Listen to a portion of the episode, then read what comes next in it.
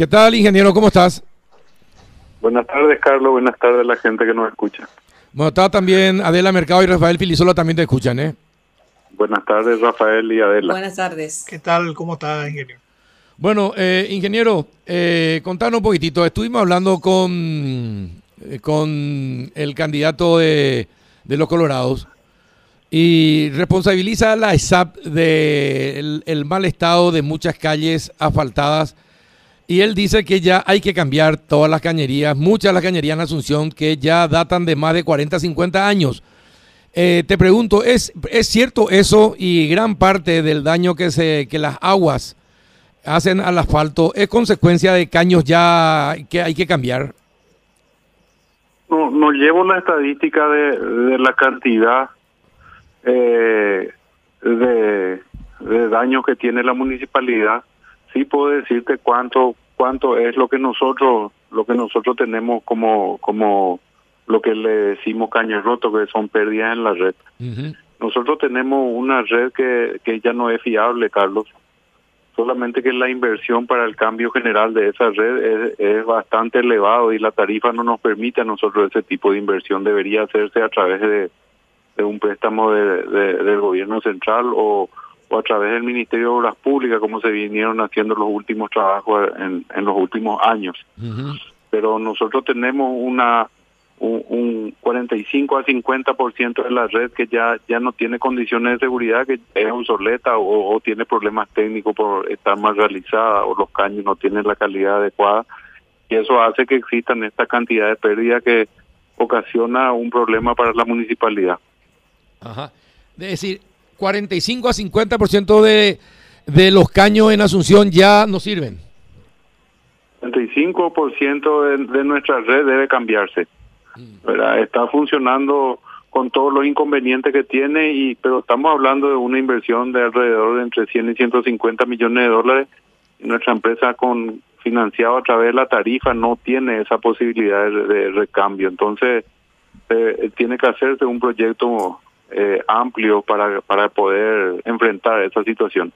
Nosotros estamos licitando justamente por, por pedido del intendente, estamos licitando esta semana el cambio de 100 mil metros lineales eh, de, de cañería, en que son los, los tramos críticos, digamos, aquellos tramos que tienen reiteradas, reiterado eventos. Nosotros tenemos registro del 2011 en adelante y estos tramos que estamos licitando, en algunos casos tramos de 800 metros, tramos de 600 metros, para que tenga una idea, llegaron a tener más de 500 reparaciones. O sea, eh, ya ya la eh, la red no funciona, se tiene que se rompe cada rato, se tiene que reparar cada rato, entonces hay que ir cambiando eso. Nosotros estamos licitando ahora 100 mil metros, pero eh, hay que cambiar más o menos unos 800 mil metros para que la red sea fiable. Ajá. ¿Y qué están haciendo en Loma Pitá eh, en este momento? En Loma Pitá, nosotros no estamos haciendo un, un trabajo especial, eh, solamente el trabajo eh, coordinado de la, de la gerencia de redes que, que va haciendo los cambios en los lugares donde donde hay no hay un proyecto específico para Loma Pitá, se están haciendo cambios de diferentes tramos en, en diferentes partes del área metropolitana. Ajá. Bueno, eh, y, y por otra parte, eh, en Viñascue, eh, sé que estaban trabajando en doble turno eh, para la construcción de la futura planta. ¿Cómo avanza eh, ese trabajo? La planta de tratamiento que se está construyendo es una planta que nos va a permitir resolver por los próximos 10 años el problema de desabastecimiento en, en temporada alta de consumo y debería, eh, comenzó en enero de este año con un plazo de ejecución de 18 meses, pero de acuerdo al avance que está teniendo y el compromiso de la empresa constructora es que un módulo de los dos, que son la planta, va a estar terminado para diciembre, de modo que en diciembre ya tengamos la sostenibilidad absoluta de nuestro sistema en lo que corre, lo que requiere es la pro- producción de agua para poder distribuirla. Esa esa planta va a estar terminada en, en marzo más o menos, pero un módulo ya va a estar funcionando en diciembre. Y al mismo tiempo también estamos construyendo una planta más en San Bernardino y otra en Ciudad del Este y ayer se dio la orden de inicio para la ampliación de la planta de Pilar. Ajá.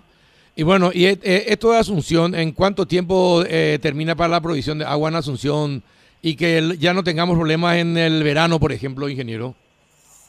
En diciembre va a estar en funcionamiento un módulo que es la mitad de la producción de esa planta, que cubre no solamente el desfasaje, sino nos permite crecer 50 mil nuevos usuarios aproximadamente, 50 mil nuevas viviendas. Y en marzo del año que viene vamos a tener concretado el proyecto total, que son 100 mil viviendas más. Más. Ahí ya se completa, eh, ya, se completan los dos módulos. Ahí ya se completan los dos módulos y, y, eso va a permitir también el crecimiento del área metropolitana por 10 años. El crecimiento que va a tener la metropolitana por 10 años. Ajá. Y bueno, y en Pilar, mientras tanto, ¿qué es lo que, eh, en qué están invirtiendo? En Pilar estamos haciendo una eh, rehabilitación de una planta que, que no está funcionando hace mucho tiempo. Eh, se va a rehabilitar a cero y, eso nos va a permitir ampliar el área de cobertura de la ciudad de Pilar en 2.400 viviendas aproximadamente, que, que son las que hoy eh, tenemos registradas ya 2.000 que están fuera de nuestra área de servicio y que vamos a tener la capacidad en, seis meses más de abastecerle agua a esa, a esa, a esa vivienda, ¿verdad? Claro. Eh, ¿Y cuánta es la inversión en Pilar que, que van a realizar, ingeniero? Es alrededor de 1.100 millones de guaraníes la inversión de Pilar. La inversión de Asunción eh, es de, la planta de Viñascue es alrededor de los 85 mil millones de guaraníes. Ajá. Eh, ¿Y en Asunción cuántos caños van a cambiar? ¿Cuántos metros de caños? Vamos a cambiar eh, 100 kilómetros de caño en, en Asunción con un costo aproximado de 45, son 40 mil millones más o menos. 40 a 45 mil millones es el costo estimado de cambiar esos 100 kilómetros, que son los tramos más críticos, los que tenemos reiterado, reiterado de dentro. Es decir, que son 100 mil metros de caños entonces. 100 mil metros de caño, sí. Bueno. Eh, Rafa, ¿alguna consulta? Sí, ingeniero, volviendo, volviendo al tema del problema que hay con, con los caños, eh, ¿eso cómo incide en la salubridad del agua, en la potabilidad del agua? la, la red está sometida a una presión, eh, Rafa, a una presión de servicio. Eh, entonces, no influye que el caño se rompa en la potabilidad del agua porque sale, no entra nada, eh, eh en palabras sencillas, ¿verdad? Pero sí eh, perdemos gran parte del líquido que debe ser distribuido entre los usuarios. Nosotros tenemos un, un agua no un índice de agua no contabilizada que es, el agua que se produce en planta y se distribuye y no llega a ser facturada de 42%, o sea, 42% del agua que producimos en Miñascue y distribuimos no llega al usuario final. Entonces se pierde alrededor de un 20% se pierde por por la culpa de estos caños rotos y el otro 22% eh, son principalmente eh, falta de exactitud en los medidores de algunos que ya son antiguos y, y nuestro drama principal son las conexiones clandestinas, principalmente todas las zonas de escasos recursos, los bañados, eh, toda la zona baja que, que no podemos nosotros intervenir cómo se interviene en otros barrios de Asunción porque es un problema social, ¿verdad? Claro, claro. De derechos también, de derechos humanos. Vemos que tienen ampliaciones del sistema de alcantarillado sanitario en varias ciudades como Fernando de la Mora, Luque, San Bernardino, y también el tema de de agua en el departamento de Paraguarí, específicamente en Capucú. Hay una planta potabilizadora compacta para esa zona, ¿verdad? ¿En qué consiste? Si nos puede explicar en términos un poquito más entendibles, por favor. Bueno, lo que lo que corresponde al alcantarillado sanitario, nosotros estamos en la construcción de terminando ya en la fase inicial. Creo que falta una ejecución del 5% para terminar la, lo que corresponde al contrato de construcción de la al alcantarillado sanitario de Fernando de la Mora. Eso ya ya está todo en funcionamiento, faltan pequeñas terminaciones para que se concluyan los contratos, yo creo que un mes más más o menos.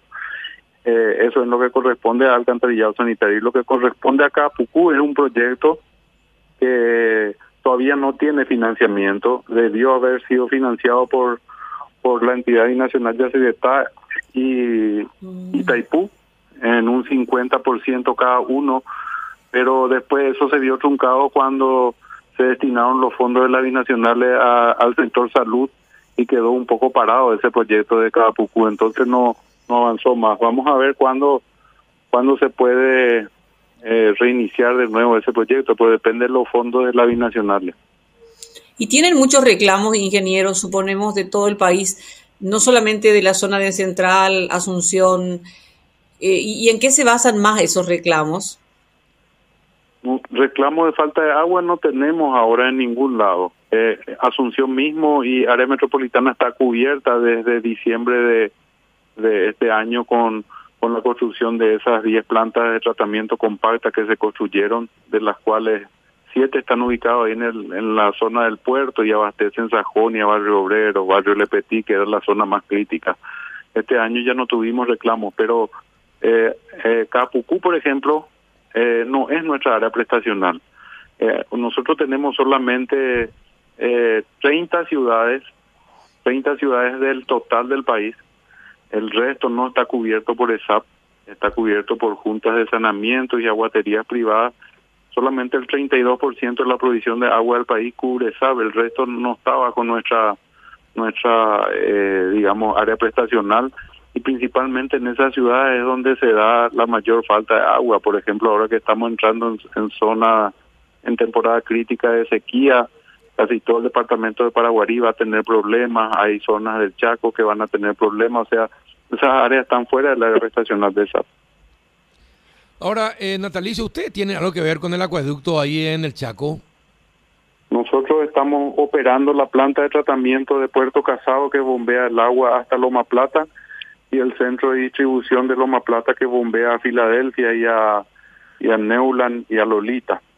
Eh, ahora el, el acueducto está todavía en manos del Ministerio de Obras Públicas y está en un proceso, sí, en un proceso de ajuste eh, debido a, varios inconvenientes que tuvo la construcción del acueducto. Ayer se reinició el bombeo, mañana seguramente estaremos estaremos recibiendo agua en Loma Plata pero hasta que el acueducto esté en condiciones de operar normalmente, nosotros no podemos hacer la inversión de construir la red en esas ciudades, porque todavía no tenemos garantizado eh, el 100% de su funcionamiento. Entonces vamos a esperar que ese proyecto se termine y entonces ahí vamos a entrar, digamos, a la distribución en redes. Mientras vamos a hacer la distribución en camiones cisternas y, y entregar en planta los camiones cisternas de esas ciudades. ¿Ustedes no están pensando en esa hacer un reajuste de costo del servicio de SAP, ingeniero, por si acaso?